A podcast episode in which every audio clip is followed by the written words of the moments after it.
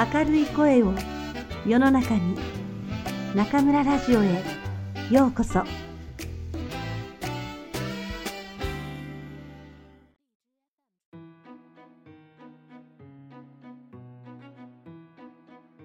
窓際のトットちゃん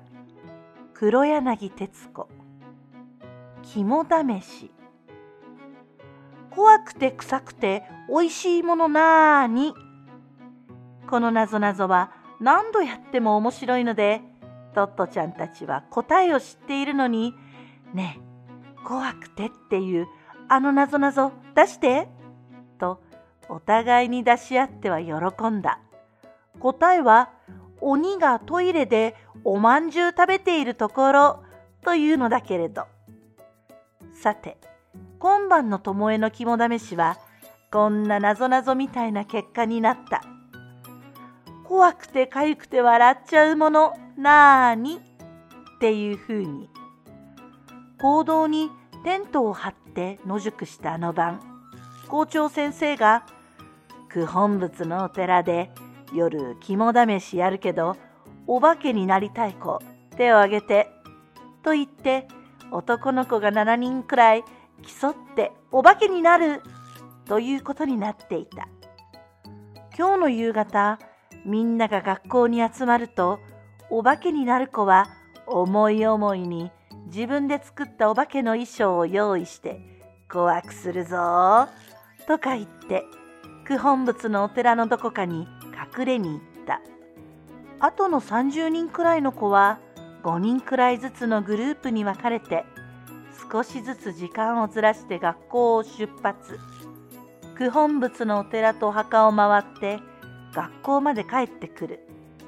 つまりどれだけ怖いのを我慢できるかの肝試しだけど怖くなったら途中で帰ってきてちっとも構わない。と校長先生は説明した。トットちゃんはママから懐中電灯を借りてきた。なくさないでね。とママは言った。男の子の中にはお化けを捕まえる。と言って蝶々を取る網とかお化けを縛ってやると言って縄を持ってきた子もいた。校長先生が説明したりじゃんけんでグループを決めているうちにかなり暗くなってきていよいよ第一のグループは出発していいということになった。みんな興奮してキーキー言いながら校門を出て行った。そしていよいよトットちゃんたちのグループの番になった。九本仏のお寺に行くまではお化け出ないと先生は言ったけど絶対に途中で出ないかな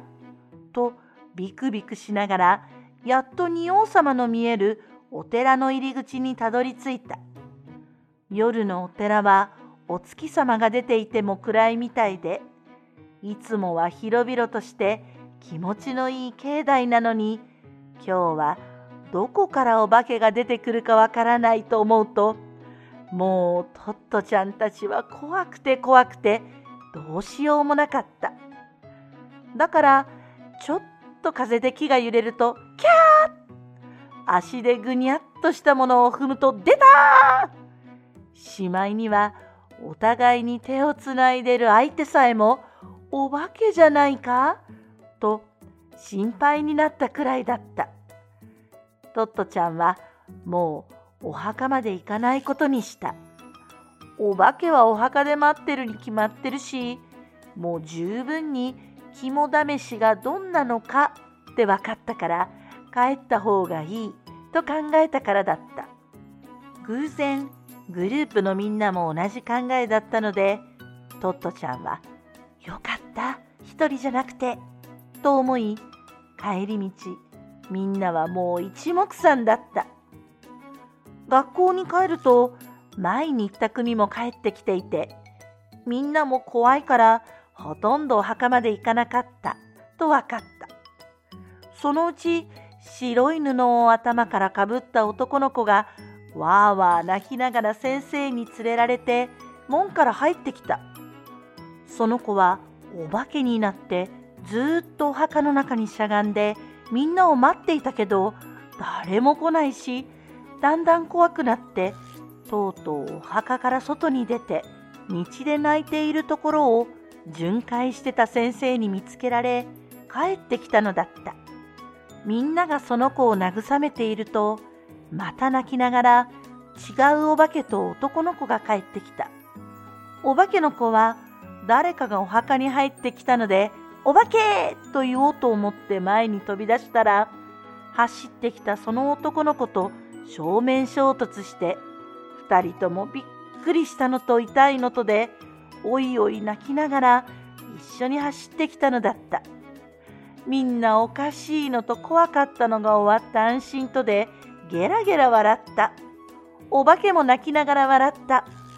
そこに新聞紙で作ったお化けをかぶったトットちゃんと同級生のミータくんが「ひどいよずっと待ってたのにさ」と言いながら帰ってきて蚊に食われた足や手をボリボリかいた。それを見て「お化けが蚊に食われてる!」と誰かが言ったからみんなまた笑った。5年生の受け持ちの丸山先生が「じゃあそろそろ残ってるお化けを連れてきましょう」と出かけていった。そして街灯の下でキョロキョロしてたお化けや怖くって家まで帰っちゃったお化けを全部連れて帰ってきた。この夜の後、巴の生徒はお化けを怖くないと思った。だって、お化けだって怖がってるんだって分かったんだからさ。